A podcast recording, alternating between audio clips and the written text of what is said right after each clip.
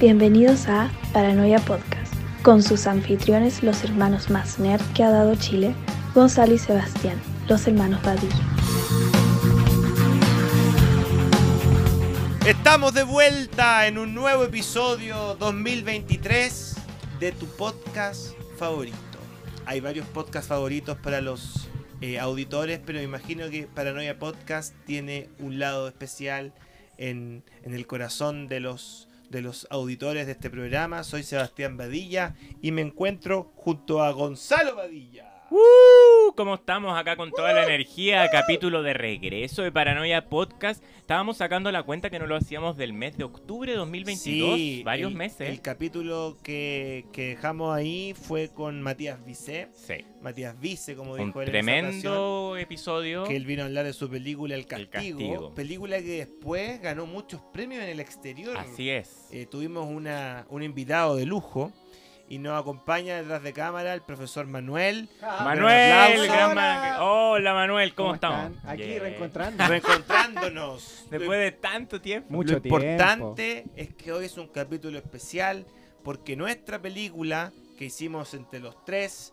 tú como director, Manuel como director de fotografía, yo como actor y guionista junto contigo, ¡Emoción! estamos en cartelera en este momento con Eternamente Adolescente. Los Badilla volvieron al Volvieron, cine. volvieron. Lo quieras o no, estamos de vuelta. Para Lo quieras o no, para A ti te hablo. a ti te hablo. te hablamos ahí. Escritor de, peli- de libros sobre otras series que no te pertenecen. Exactamente. Pero son fans, al Son final hay fans, muchos son fans. fans. Haters are the new fans. Oye, Yo claro, agradezco mucho si a los hablan fans de nosotros. porque, oye, qué halago tener de repente 150 comentarios de personas que hablan de ti. Yo creo que ni mi mamá habla tanto 800, de mí. 900 comentarios. Muchas gracias a todos nuestros haters que nos odian tanto y les da tanta amamos, rabia que tenemos películas. Por ustedes estamos acá de vuelta. Solo nos hacen hacer más películas. Si no comentaran nada, no podríamos volver. No, pues gracias a ustedes nos dan buenas métricas y nos dan, nos alimentan. No saben cómo nos da facilitan la pega. Los haters, los haters son Ódiennos lo, que- más, lo equivalente a Freddy Krueger, nuestros haters,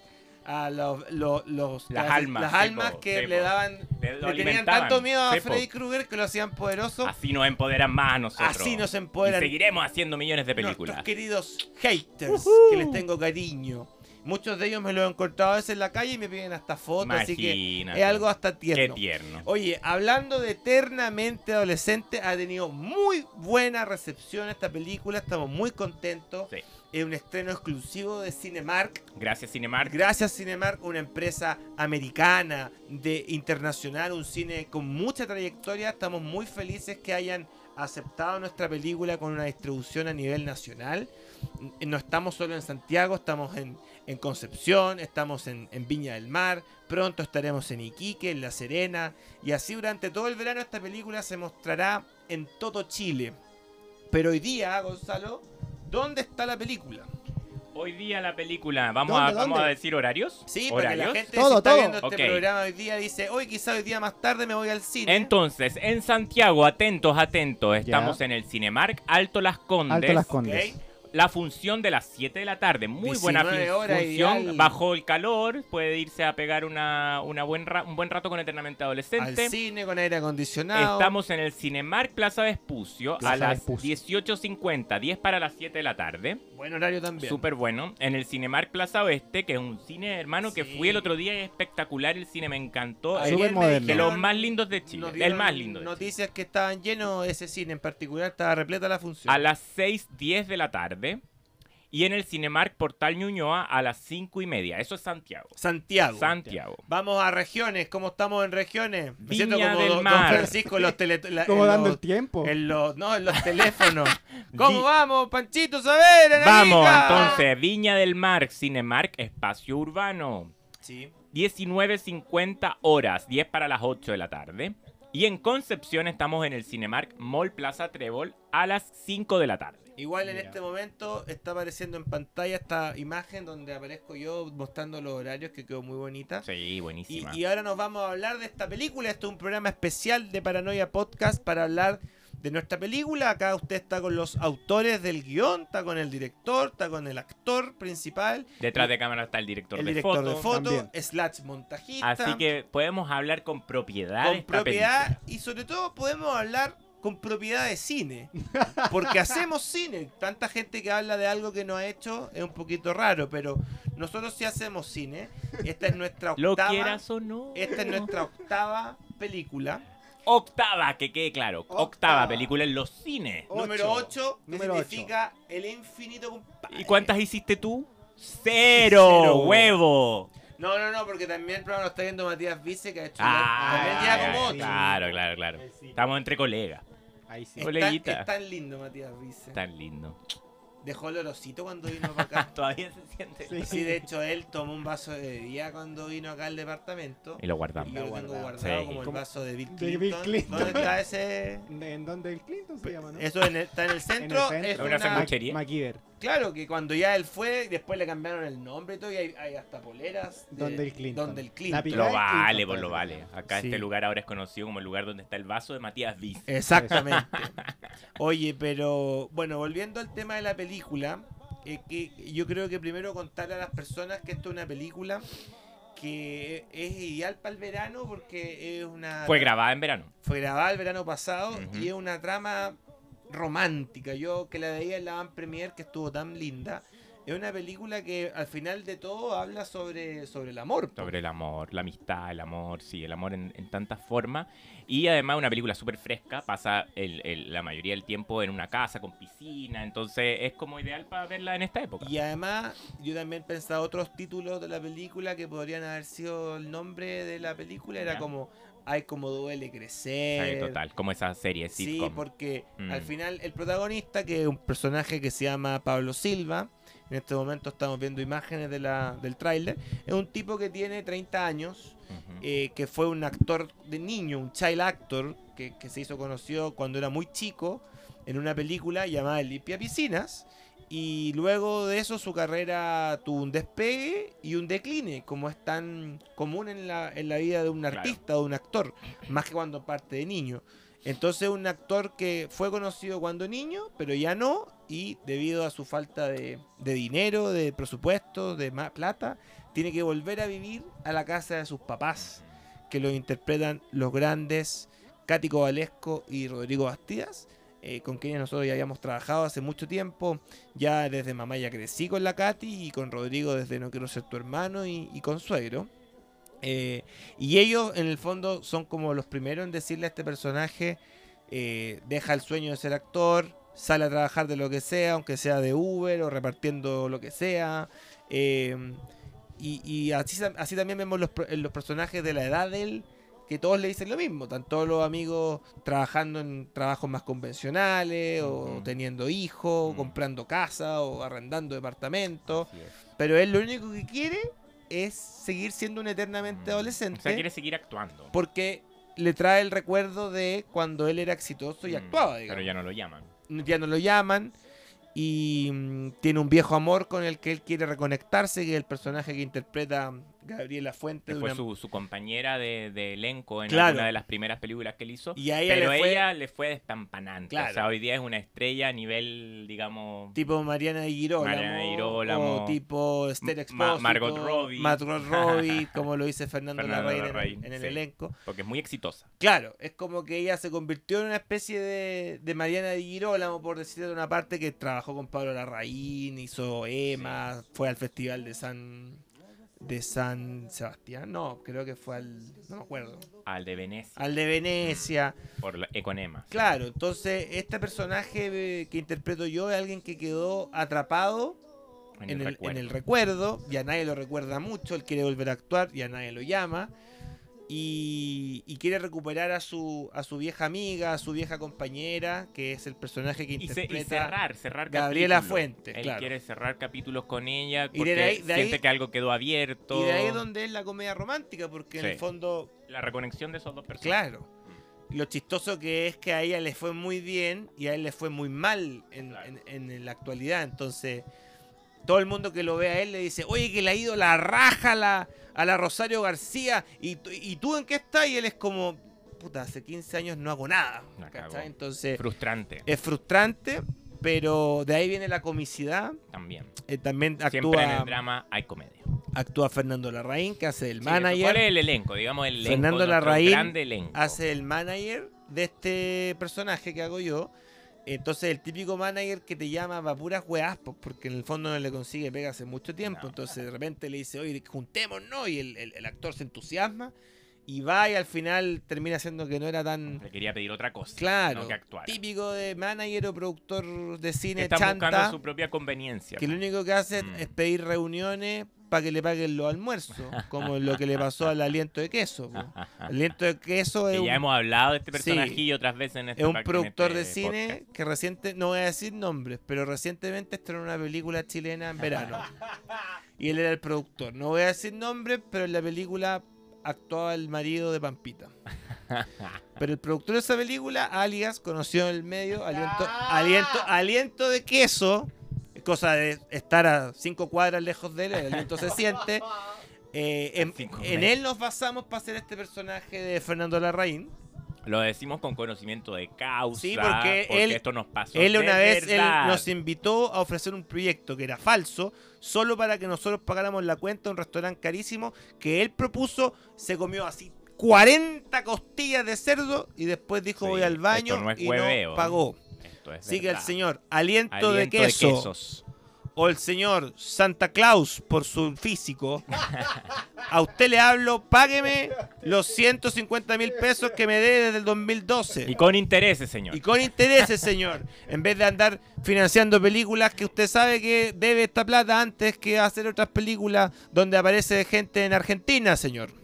Ya, ¿quién más está en el elenco? Gabriela Fuentes, que le mandamos un gran, Gran saludo. abrazo. Lo hizo la Gabriela raja en la película porque tenía que hacer un personaje demasiado especial, es demasiado espectacular. Ella interpreta a Rosario García, Sí. que es el amor que tuvo, tiene el personaje del protagonista Pablo Silva, que quedó con ella conectado en el pasado, Sí, una- desconectado de alguna manera. Entonces la Gaby lo hizo la raja y le mandamos todo el cariño porque en verdad se luce como Rosario García, le dio todo y interpretó muchos personajes de otras películas ficticias en la misma película y lo hizo bacán, ¿no?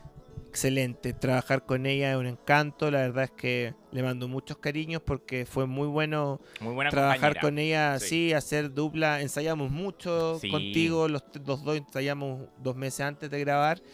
Y la verdad es que tiene un par de escenas que tú decís, wow, qué tremenda actriz que es. Así que un, un besito grande a la Gaby. También está la gran y talentosa Magdalena Maxniff. Acá yo me quiero detener porque la Magda... eh, No habíamos trabajado con ella. habíamos salvo trabajado en Consuegro, Consuegro, Pero que en una nuestra, que nuestra había no. sido una película que nosotros produjimos, pero era dirigida por. Rodrigo Ella Bastía tiene una energía como muy donde ella había fuerte. sido protagonista y la verdad es que ahí donde nosotros dijimos, wow, Porque tenemos que trabajar con ella. Consuegro, sí, la. Uno dice, ¿cómo la Magda, la Magda debería ya haber sido protagonista de 40 películas? ¿Cómo no la llaman para otras películas?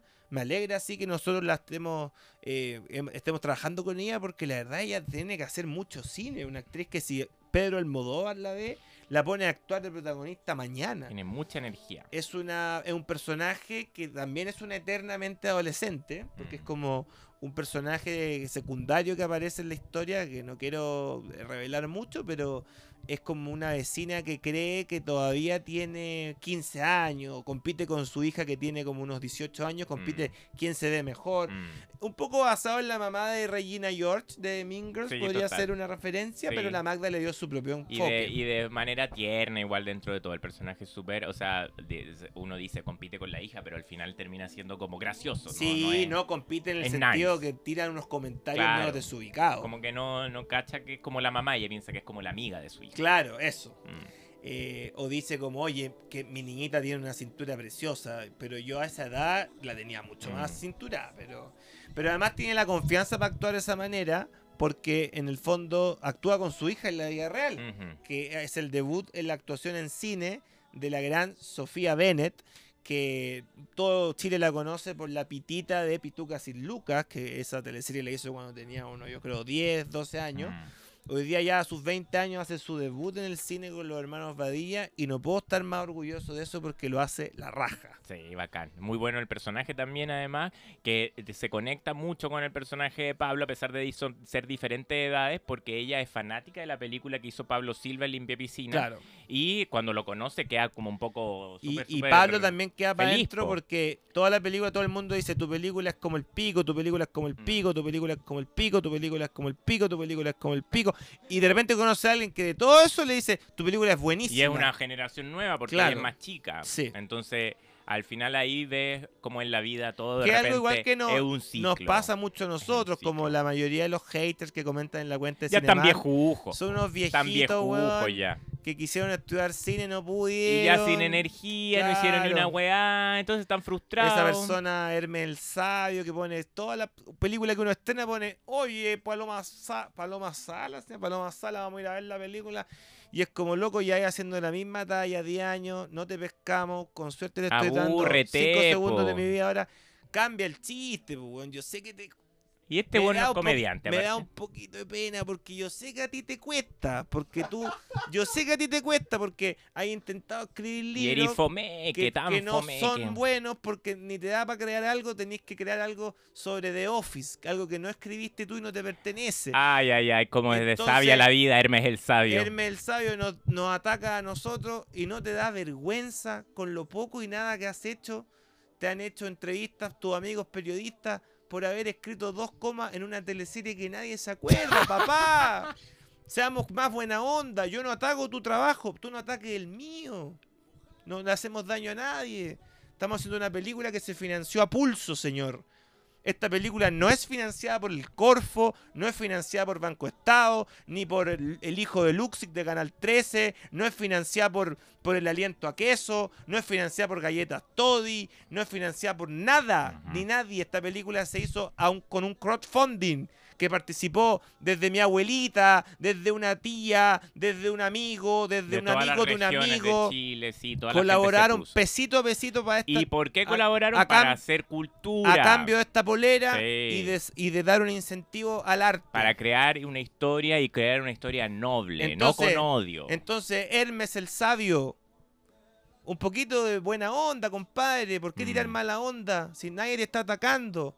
Ni siquiera, ni siquiera sé lo que haces. Sé que fuiste parte de un grupo de guionistas de una telenovela y que por eso tus amigos periodistas te inflan en un podcast que no está bien, pero yo no ataco tu trabajo, Oye, tú no tiene- ataques el mío. Tiene que haber espacio para todos, Pa' po, compañero, todos. para todos, po. Para todos, señor. Pedimos democracia en la cultura también, así como se pide tanto No, socialmente. No, la cultura, la cultura no puede estar solamente en dos bares de Ñuñoa. Exacto, la pues. cultura es todo el país, todos También los, tiene que estar en otras partes, sí, integrarnos y todos somos eh, eh, eh, el- habitantes del mismo mundo. Exacto. ¿ya? Así que Y cuando, respetémonos. y cuando, señor Hermes, cuando usted haga y tenga ocho películas, ahí se viene a sentar con nosotros. Ahora siga donde está, en Twitter. Y siga, y siga, y siga yéndolos a yéndonos a ver al cine porque siempre vaya lo, con la su va a ver amiga. y después ahí hace su crítica ahí de Eso. De, de- denle chaya, denle, denos, chaya. Eso, y cinco personas en Twitter poniendo, jaja, es genial, es genial, es genial. Mm. Si eres tan genial, pon un avatar verdadera de tu foto, pues, weón. Sigamos, sigamos hablando de la película, que es lo que nos tiene acá. Sí, no, es que me llama, la, me llama la atención que hay gente tan... Se dicen tantas cosas a rajatabla. Siempre, eh, que, que, que uno lanza una película y te dicen, ah, esta de nuevo la financia el Corfo. Weón, a nosotros nunca nos ha financiado el Corfo. El. Corfo financiaba La a DF distribución de Distribution. la distribución de películas. Y pero eso- no la producción. Claro, eso era una... era es que lo que pasa es que hay mucha ignorancia en las Sí, personas. pero había un, es un fondo que era para una distribuidora que no Mm. tiene nada que ver con la película, pues, ujú, Entonces, eh, atacan así, dicen, Vadilla, weón, se está llenando los bolsillos de auspiciadores. La película no tiene ni un auspiciador. Se financió por crowdfunding, con inversionistas privados que no tienen nada que ver y tampoco son inversionistas poderosos. No, no, no son el hijo de Luxic. Que tampoco tengo nada contra él, pero no, no, me, no nos digan eso si hay No películas. asuman cosas que, son- no saben. y hay películas que sí son así. Claro. Como la del. Como la, el garganta de late, como el, de la- como el del aliento de queso, y a ese weón no le dicen nada porque viven en el anonimato, pues. En cambio, los que van a la premier de eterno rosado, weón, con el poto todo cocido, weón, somos nosotros dos, pues, Sí, tomando po. la micro para llegar a la hora al Cinemark de, de, mm, de este mall, ¿cómo se llama? El Alto Las Condes, y nosotros veníamos con el poto asado en una micro porque veníamos haciendo el DCP, que es la copia para el cine, corriendo, entregándola. Ya, ahora me, me seco un poco. A mi señora le dije, tienes, mi amor, un poco de vida. No, entra a la sala, entra a la sala. Sí, po. Chuta madre, weón. Mm. Entonces, para que después digan, ay, qué mal. Denle un poquito de buena onda a los proyectos que se hacen con emprendimiento, pues, Sí, loco. pues sí. pues. Cuesta, cuesta. Cuesta, Puta que po. cuesta, po. Cuesta, pues, weón. Para que después llegue un weón. Puta. Pesado a decir cosas. Uno dice, weón. Qué lata, porque si hubiese estado dos días, tres días con el, el nivel de trabajo que tenemos nosotros, que nosotros no descansamos, no tenemos vacaciones. Todos los, ahora estamos editando una película que acabamos de filmar. Entonces, si ven toda la pega que hay detrás, que no hay ni un apitutamiento y todo, uno decir, puta, ¿para qué, weón, recibir tanta mala onda de una persona que ni conozco ni voy a conocer cómo lo es esa persona, Hermes el Sabio? Que de sabio no tiene nada, pues, weón. Como un sabio va a andar molestando a otros colegas? Tampoco es colega, weón, si lo único que ha escrito, eh, se ha visto el manual, el resumen de las temporadas de The Office y anda escribiendo libros, pues, weón. Me da rabia, pues, weón. Ya, perdón. Hablemos de aspectos más positivos. La película. Sí, pues sigamos con La el película. elenco, sigamos con el elenco. Bueno, ¿Quién en el- más está en, en el elenco también está Hermes el Sabio. No, no. En el elenco también hay debutantes que se suman al cine eh, con temprana edad. Así es. como Sofía Bennett, está Iñaki Larraín, que es Uh. el hijo de Fernando Larraín, que hace su debut en la actuación. Él es un gran actor que hoy día está estudiando cine, o sea, eh, actuación en Argentina, en Buenos Aires, y hace su debut acá. Nosotros lo conocemos desde niño, de la época de Limpia Piscina. Él había ido a, a los sets de filmación y hace un gran papel. Eh, también está Carla Picó, una actriz también debutante en cine, que, que también hay como un grupo muy juvenil en la película. Todo esto a raíz de quién? De alguien que, que dejo para el final porque es la más especial de la película. es Sofía Grafiña, que es nuestra prima grande pequeña, que en realidad es como nuestra hermana. Ahí van a salir los pesados. ¡El apitutamiento! Bueno, la película la hicimos escribiéndola, la escribimos pensando en que ella la interpretara, porque ella es nuestra, es prácticamente nuestra hermana pequeña. Eh, es una joven bastante especial, no es, no es alguien que actúe de una manera eh, tan común, su manera de hablar, su manera de pensar. Entonces está escrita para ella la película, Sí, total. que ella interpreta a Lourdes, que es la gran luz en el camino de Pablo.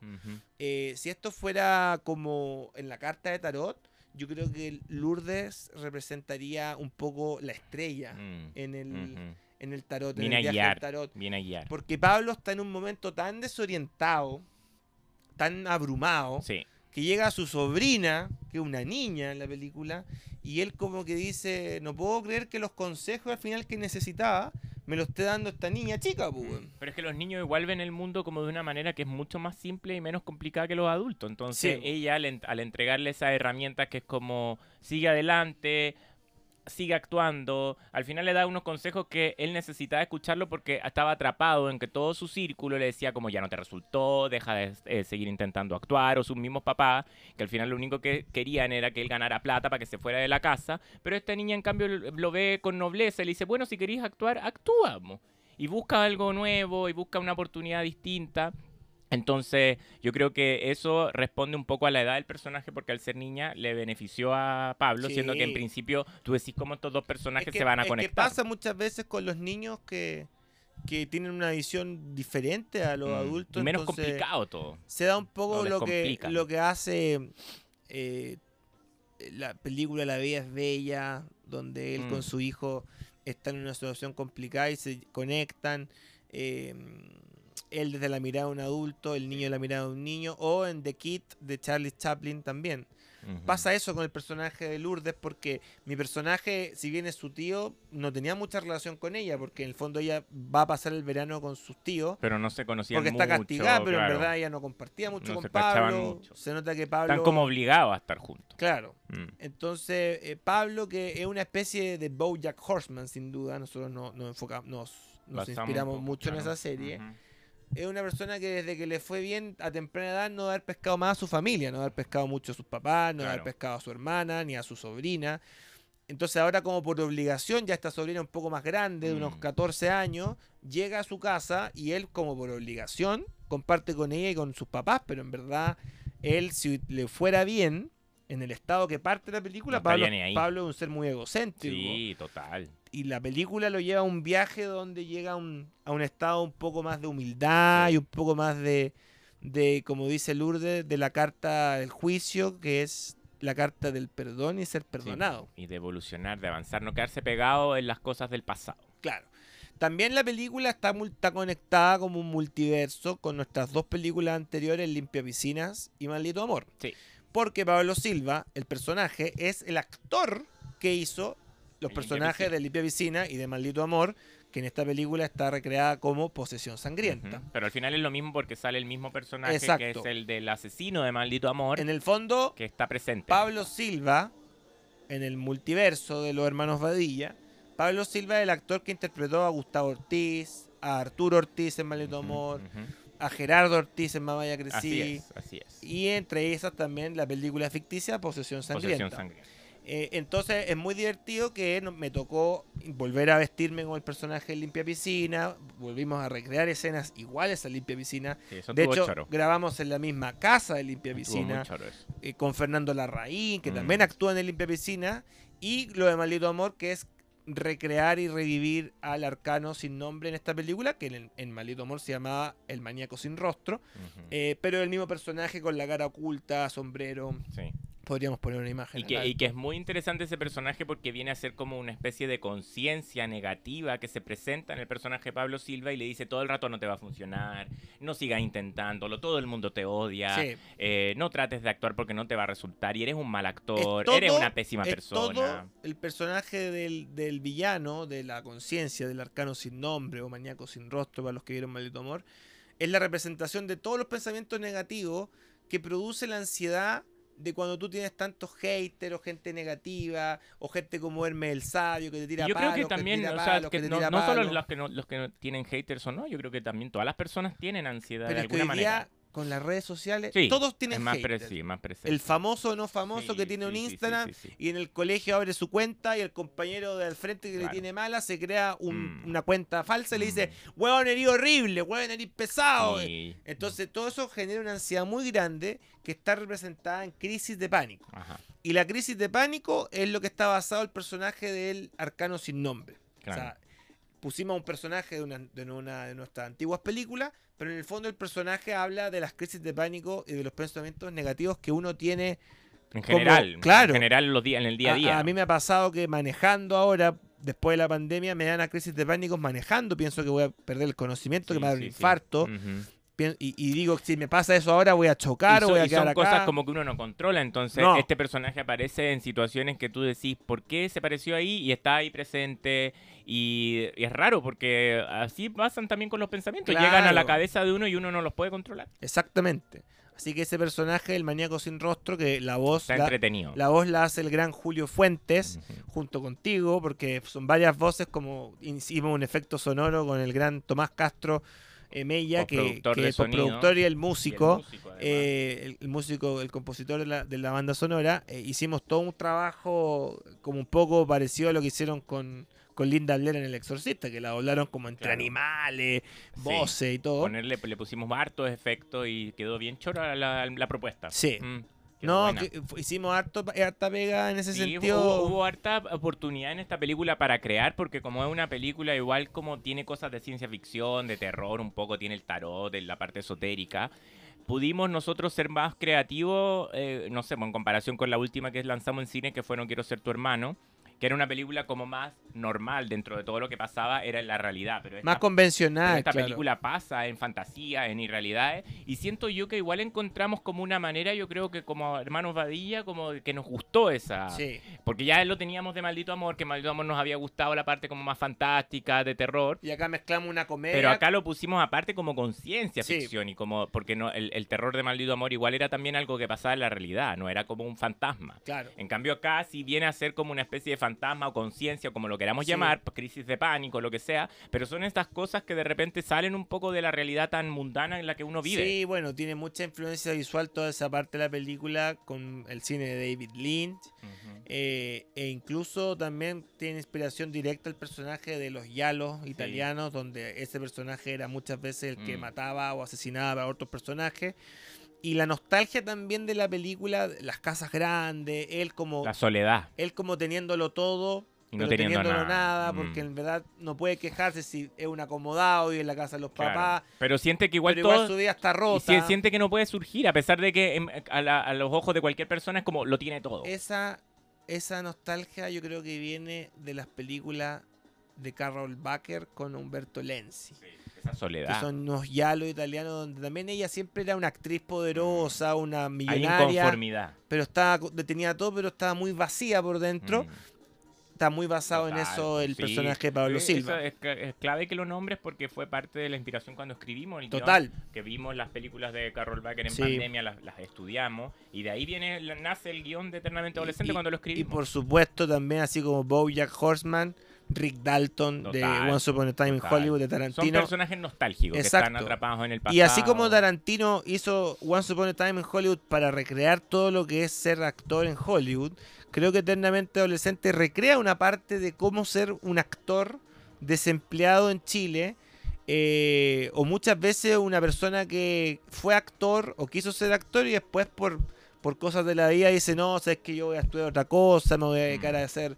a- a- está esa disyuntiva. o estudio ingeniería comercial. Yo conozco no un montón de personas sumamente talentosas que quizás por la impaciencia o por ver, bueno, en dos años no, no hay nada más, sabéis que me voy a dedicar a otra cosa. Oye, y sin ir más lejos nosotros mismos, porque somos la prueba fiel de que, pucha, tampoco nunca hemos tenido un éxito así avasallador, ni que nos ha ido la raja, pero lo hemos, ha sido solamente impulsado por el coraje de estos tres personas que están acá puestas, Manuel, Seba y yo, que al final no nos hemos rendido y hemos No. querido, el impulso siempre ha sido por contar historias. Teniendo buenos momentos y momentos bien A malos voy, o sea, y teni- decadentes. Teniendo momentos de que todas las puertas se te cierran, que nadie ya te quiere dar apoyo y que las películas no son, son, no son fáciles de hacer. o Porque el sea, cine se hace en equipo. el cine se hace en equipo y uno requiere de personas que te vayan apoyando, que, que, sal- que quieran salir y sacar la historia adelante, pero eh, esas mismas personas también se van cansando en el camino, pero acá como que no hemos podido cubrir Sí. entre los tres, que al menos hemos podido siempre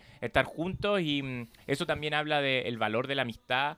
Y lo choro que es también cuando uno tiene buenas personas al- al- aliadas, porque lo mismo pasó con Tomás Castro. que Sí, el, el músico compositor. claro, Lo conocimos Álvaro, en, el en la filmación. Álvaro Bertrán, Gustavo Mm. Araya, Tenemos nuestra- nuestras personas que, que son, yo los llamo nuestros guerreros, porque dicen siempre que sí, dicen vamos, vamos, sea como sea el rodaje, haya menos luz. Y sin ellos no se podría hacer. Y sin ellos no lo podríamos hacer. Nadie, la gente puede pensar, ay, ya hacer una película, te ponís con la cámara y empezáis a grabar. No es así, o sea, toma una logística de organización muy compleja y eso es gracias también a las personas que tenemos a nuestro alrededor. Así que gracias porque nos permitieron hacer eternamente adolescente a nuestro Sí. gran equipo técnico detrás de la película.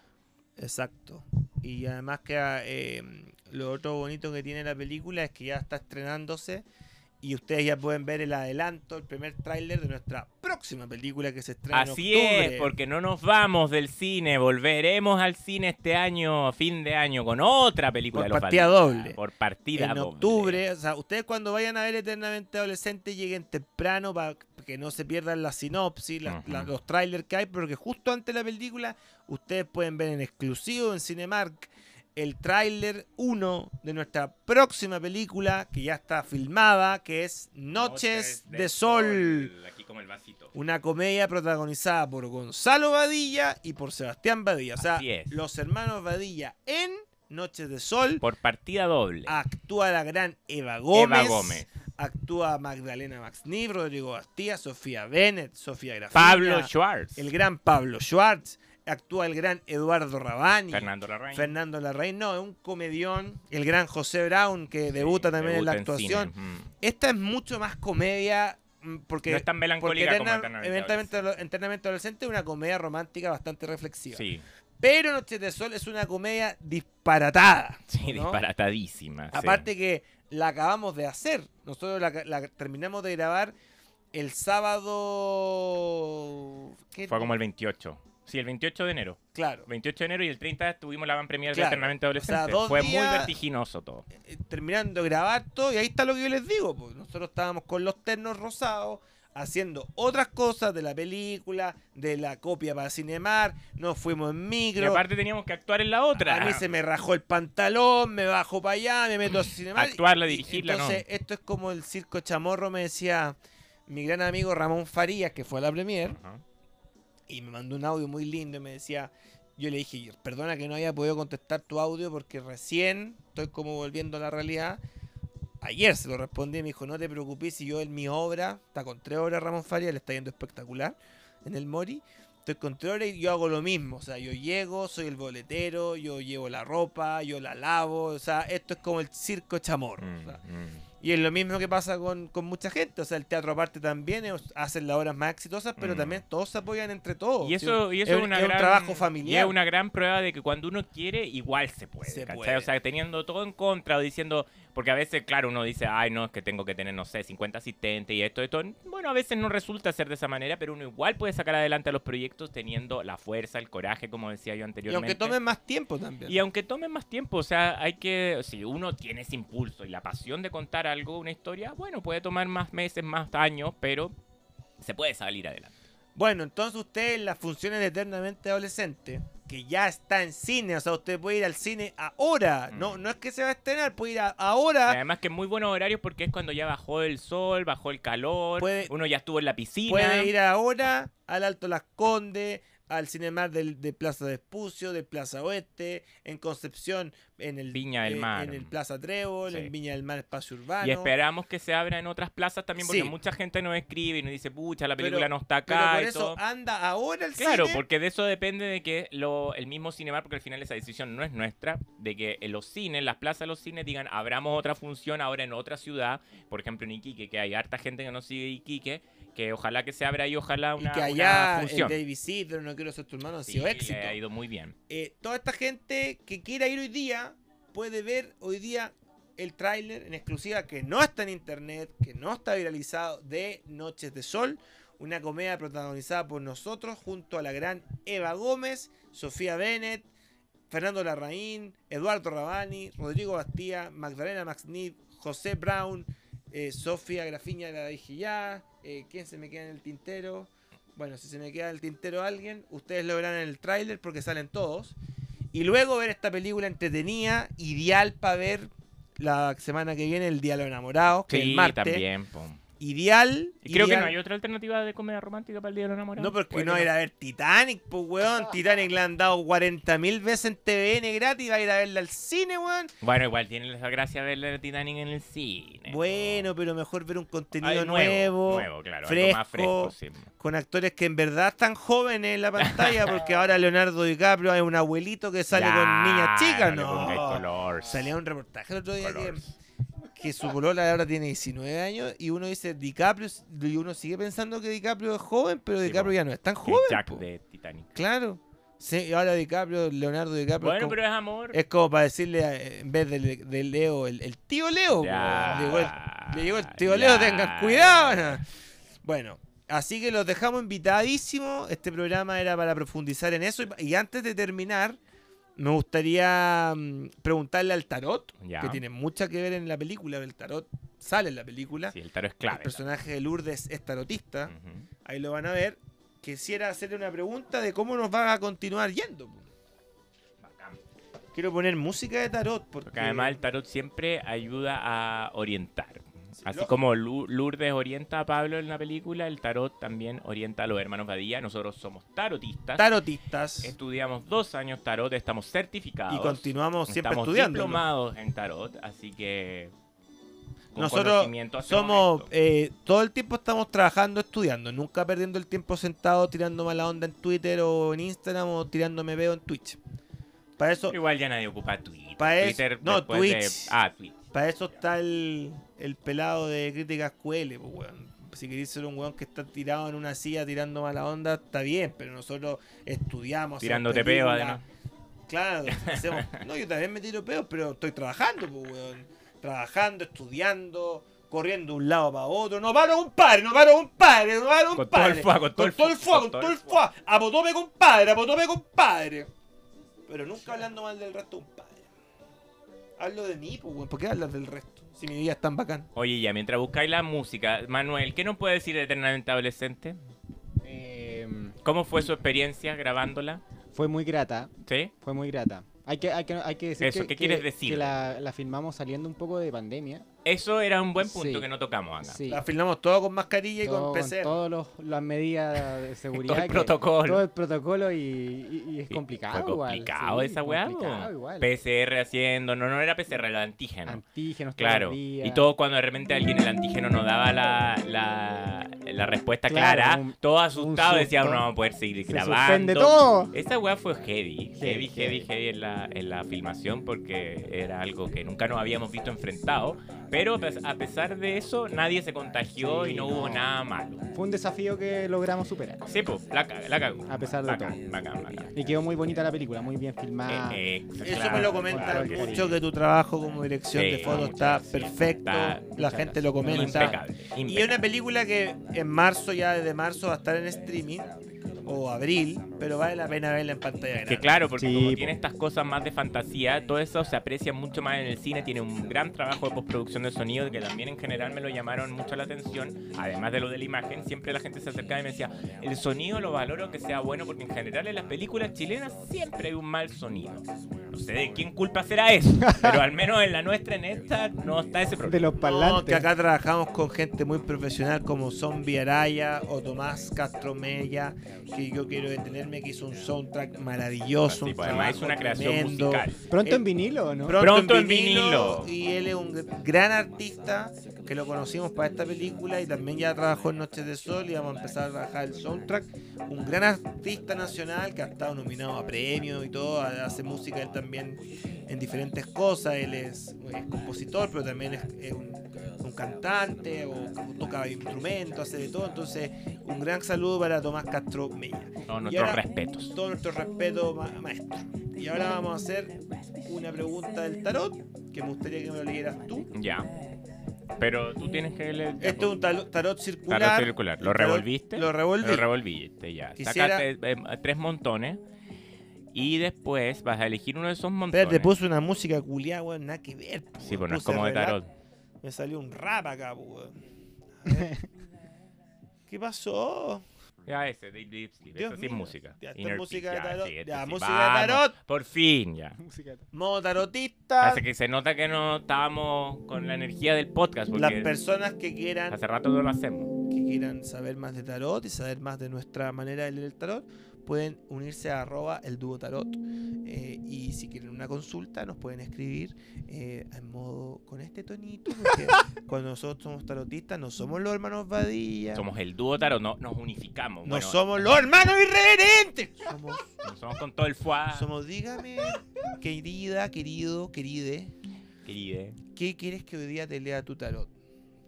Entonces tú, hoy Tú día- quieres hoy día que yo te lea tu yo tarot. quiero ya. que tú me Que leas yo te interprete mi este- tarot. que al final también me llega a mí, si al final la película es de ambos. Claro, voy a hacer una pregunta en nombre de todo el equipo de la película. Ya. ¿Qué crees tú que Primero quieres saber? el quiero equipo? elegir el montón. Elige el montón y después tú eso lo pones sobre los otros y vas a elegir tres cartas, pero con la mano izquierda, como dice Lourdes. No podía hacerlo con la derecha. Es un rito real de los tarotistas. Exacto. El tarot, el tarot. es El tarot puro es puro amor. Como dice nuestro profe querido Pedrito Engel, que le mando muchos saludos, Mm, que él- Muchos cariños a que fue uno de nuestros profesores, al igual que Julio Fuentes, que no, nos enseñó el gran arte, porque es un arte leer tarot. ¿Qué vas a preguntarle al tarot en nombre de todo el equipo de la película Eternamente Adolescente ya en cines en todos los Cinemark de Chile? Bueno, voy a ir a una pregunta del todo nada, Ya. que es la pregunta de cómo le va a ir a la película. Siempre es la película más difícil cuando... La pregunta. La, la- la pe- pregunta más difícil que a un, un ¿Cómo le va a cineasta ir? se va a Yo enfrentar. no digo solamente no me interesa el dinero, no me interesa la cantidad de espectadores. ¿Cómo le va a ir? Y yo digo, aunque la vea una persona, ¿qué va a sentir? ¿Le va a gustar? O sea, ¿No tú hablas más de la recepción en De la recepción, no hablo de números. Para eso Mm. está el señor. ¿Cómo van a recibir para eso está el señor Aliento de Queso, que es un productor de cine Para que eso lo, está el señor Números. que lo pueden pillar siempre en el Liguria Manuel Montt con dos botellas de vino. y una camisa blanca siempre manchada con vino tinto. A esa persona le interesa ¿cuántos espectadores vamos a ir? Yo no Pero hice, no vas para la pregunta, yo no vas no para allá. hice esta película para que se llenaran las salas por el dinero. Sí me gustaría que las salas estuvieran llenas porque me gustaría que las Es personas una película importante que queremos que disfrutaran vean, sí. esta No expresión es, no es una comedia cualquiera. este eternamente adolescente es una expresión artística. Me gustaría saber cómo le va a ir, cómo va a ser su recepción del público Perfecto. ahora que está en los cines Ya. chilenos. Vamos, vamos a las cartas. Revele su tarot. Ah, mira. ¿Se ve ahí, Iñaki? Ahí se ve perfecto. Esta es una. Reina. Re- o rey. Esta Reina. es una reina, Reina de, de copas. De, a- de copas. de copas. claro. Reina de copas. Dos de oro. Dos de oros. La cagó. Ese carta siempre nos ha atormentado en nuestra carrera. no, nos ha seguido, pero muy linda carta. Y el caballero de copas. Ya, de partida salen dos elementos de copas que nos emoción. habla de la emotividad que hay detrás de esta película porque nosotros pusimos mucho, mucho, Sí. mucho de nuestra experiencia personal, que ha sido toda la vivencia que hemos trabajado estos 13 años juntos, que ha sido un camino bien difícil Sí. y muy a pura pasión, a puro corazón que lo hemos hecho porque como decías tú anteriormente, no fue impulsado por el dinero, no fue impulsado para hacernos los cineastas más ricos, los cineastas más Nunca- grandes, los nunca- más grandiosos. Nunca hemos trabajado por el dinero. De hecho, con las películas que hemos hecho, nunca hemos ganado un peso. Siempre hemos podido pagarlas. y hemos podido seguir haciendo y otras seguir otras, pero nunca, pero nunca ha sido nunca para enriquecernos, ¿no? tomado un peso como de ganancia por las películas. No, todo, Entonces, se, todo no- se ha invertido para Claro, hacer otra. Entonces salen esos dos elementos en la reina de copas y en un caballero de copas que siguen marcándonos nuestro camino, que en el fondo significan que esta película va a llegar al menos que a- Al al- corazón, de las del- del personas. espectador va, a movernos- va a moverles una fibra. Entonces, por ese lado, yo creo que al menos a nosotros, a mí, me deja muy contento yo como director y co-guionista contigo, porque digo, pucha, qué bueno que al final fue, logró eh, eh, ahí flexibilizar esa fibra que a veces uno tiene muy dura y que cuesta entrar. Y con esta película uno dice, ojalá que la gente entienda el mensaje que está detrás, que es como sigue tu sueño, sigue adelante, Es no el te dejes, no, eh, eh, claro, no, no te dejes vencer, La- sigue adelante. La verdad es que yo no sé si ustedes se han fijado, pero ya fuera de broma, en esta en este capítulo nosotros hemos mencionado algunos haters. como, Pero tan, tan relacionado con esto que uno como Hermel diciendo. Sabio Sí, o el de Críticas Cuele, que no los conozco todos personalmente. con cariño, todos no tengo cariño. nada en contra de ellos, No, pero hablo de ellos porque la película habla indirectamente sobre lo que ellos Mm, sí. ocasionan en nosotros muchas veces. La, la crítica, muchas veces nuestras películas le han ido muy bien en los cines, en, en- en cantidad de gente, pero sí ha habido muchos haters y eso no lo puedo conocer ni yo ni tú. Y eso, cuando uno va tan joven, duele, afecta y afecta después tu manera de relacionarte con el mundo. Eh, Claro, y afecta sobre todo porque como no fue impulsada por, porque si fuera impulsada por el dinero, estaríamos felices que las películas les fue bien y fueron exitosas, pero so- han sido siempre impulsadas por experiencias personales, entonces cuando uno las pone ahí, realmente uno dice, que lata que no les llegó al público de la misma manera en que como uno quiso eh, poner la película. O que lata que ese pienso se malinterpreta y dicen, ah, estos gallos hacen siempre la misma fórmula. Claro, siempre las películas son todas iguales. No, si antes las películas tenían marca, era la única forma que teníamos de financiarlas. Mm. Nosotros nunca hemos ganado un fondar, No, siempre- insisto, nunca hemos ganado un corfo. Revisen los antecedentes. ¿Quién ha ganado los corfos de distribución? ¿Fuimos Son las nosotros? Son las no distribuidoras. son los las películas. Nunca ni Sebastián. Badilla ni Gonzalo Badilla se han ganado Jamás, un corfo, ni un fondar, ni un bingo, compadre. No, no hemos ganado ni un premio. Entonces, obviamente esta película tiene mucho dolor, pero un dolor que se convirtió en sanación. Sí. Como dice el gran Alejandro Jodorowsky, que la película está dedicada a él, él nos inspiró a hacer esta película y a ser tarotista, el dolor, si no se convierte en sanación, no tuvo sentido de experimentar ese dolor. Y yo creo que Eternamente Adolescente, fuera de toda broma, viene a sanar muchos eh, quizás rencores, sentimientos encontrados que uno tenía con la crítica, partiendo tan chico. Yo la verdad partí a los 16 años. Mucha de la gente que se rió de mí eran gente mayores de edad. En programas me ridiculizaron por mi peso. eh, las críticas para qué decir. Pero si lo veis de afuera, estaban tratando así a un niño de 16 años. Eh, uno no se da cuenta cuando es niño, pero cuando ya envejece y crece, se da cuenta que ese tipo de, exposición, claro, te marca Te y, te, y te daña. Y por eso la película trata de eso, de un child actor que quiere eh, crecer, quiere dejar a ese, a ese child actor, a ese niño actor y avanzar en su vida. Ser un adulto y ser un actor adulto y es lo que le cuesta porque la gente solo lo recuerda o lo huevea o lo molesta por la película que hizo cuando chico que se llama Limpia Piscinas, que es un poco la historia mía de fondo. Sí. Bueno, Yo no voy a una, a una parte, a veces a una fiesta o algo, sin que alguien me diga de repente medio curado, bueno, y el weón del limpia como piscina, eso, weón. está en la escena clara Y en yo, la ah, película eh, misma. yo, weón, cuando llego diciendo casi que no, estudio otra cosa, no hablo. de Tratando de pasar piola. Y cuando ya alguien me detecta y dice, ah, sí, la película de la Denise Rosenthal contigo, es una cosa que uno dice, Claro. al final soy un meme. Hay gente- A veces te pi- pilláis con gente que le encanta la película o con gente que decía, weón, varilla, yo pensé que era un saco weá, pero me caís bien. Y tú decís, bueno, es parte de el costo de haber hecho esa película tan niño y que haya sido tan, tan publicitada tan y conocida.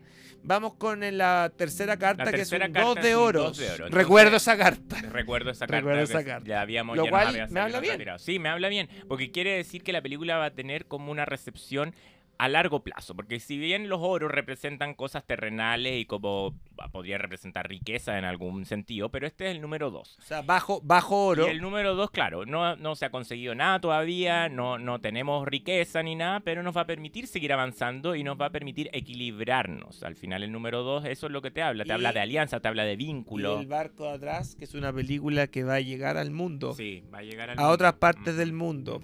Esta carta nos salió para Maldito Amor, que en su momento nosotros nos leímos el tarot con, con quien de hecho actúa en la película en Eternamente Adolescente, Julio Fuentes, que hace el muerto viviente. eh, Y de la voz del arcano. y la voz del arcano. Y cuando nos salió nosotros decíamos que lata, porque nosotros queríamos que Maldito Amor la viera mucha gente, y a Maldito Amor acá. Le fue más o menos mal si tú veis los números, igual eso 15.000 personas. Que la raja hoy pero, día. pero en ese momento que nosotros veníamos haciendo 80.000, 100.000, fue considerado un fracaso. Y, Pero con el tiempo. y con el tiempo es la película que más satisfacciones nos ha dado. Es una película que su vinilo, su música del gran Berchetti Technicolor se editó en Estados Unidos, en Europa. El DVD ha sido editado en muchos que países. al final tuvo mucha más vida que la vida que se Estuvo le dio en los cines. en el Festival de Sitges en. España. La vio Antonio Banderas. Estuvimos con Alex de la Iglesia gracias a esta película. Y una película que nos ha dado trabajo. Nos han, nos han llamado para hacer otras cosas en Estados Unidos gracias a esa película. Así que estoy muy contento que esta tirada de tarot muestre que con Eternamente Adolescente el camino sigue más o menos similar. Y seguimos adelante, no nos vamos a hacer ricos con esta película y que tampoco fue el objetivo de hacerla, porque el tarot nos habló. Pero, Pero, pero ya sí nos va a permitir seguir y continuar, y siempre impulsados por nuestro corazón, por nuestras emociones, por nuestras historias personales, porque eso es lo que queremos que el mundo vea y se conecte con nuestra y, con y- nuestra- y nuestra so- experiencia. Y sobre todo entregar un mensaje de tranquilidad y, de, amor. de optimismo. Porque la película también la habla de, bueno, hay películas malas, hay películas que no nos gustan, pero ¿qué tanto si una Mm, película? Eh, en el mundo pasan constantemente weas atroces todo el tiempo como para ponerle tanto énfasis a una película. O sea, piensa todo lo que está pasando con los incendios. Hay gente que lo pasa constantemente tan mal, hay problemas reales como para que se pierda tanto tiempo en decir, oh, otra película mala, o esta película es tan mala.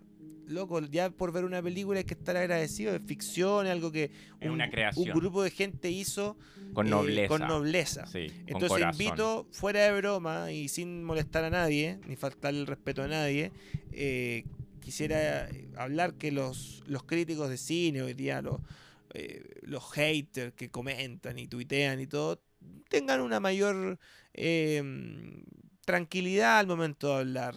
Ni siquiera pido que no, la- no comenten mal la película, pero piensen que detrás de cualquier película, sea muy buena o sea muy mala, hay de un cualquier creación. hay un gran equipo Sí, detrás, de cualquier una gran familia detrás que quiso hacer eso lo mejor posible y a veces se logra y Y a veces no se logra y ya está. Mm. Y seamos todos, tratemos de respetarnos y tener una y que, y que un valore- espacio y cada uno. Valoremos el arte, valoremos la cultura, es tan importante, somos, son reflejos, todas estas creaciones son reflejos de lo que somos. De, quizás de que hay personas que están bien en un momento, no están tan bien pasándolo en otro momento, pero sí eso es un reflejo de lo que somos y esta película igual va a tener una posteridad que nos va a superar a todos nosotros porque así como lo dice su nombre, es eterna. Sí, exactamente. Eterna, eterna. Así que a todos los invitamos que a su Cinemark más cercano vayan este fin de semana a ver Eternamente Adolescente. Ya en cine. Una comedia romántica, profunda, divertida, divertida total con Rodrigo Bastías, Magdalena Maxniff, Sofía Grafiña, Sofía Bennett, eh, Gabriela Fuentes, Carla Picó, Begoña Pesi, Militza Bukovic, eh, Fernando Larraín, Iñaki Larraín y si es que me falta alguien, bueno, puedo ser yo, Sebastián Badilla, dirigida por Gonzalo Badilla, la octava película de los hermanos Badilla, ya en cartelera. Eso fue Paranoia Podcast, con sus anfitriones, los hermanos más nerd que ha dado Chile, Gonzalo y Sebastián, los hermanos Badilla.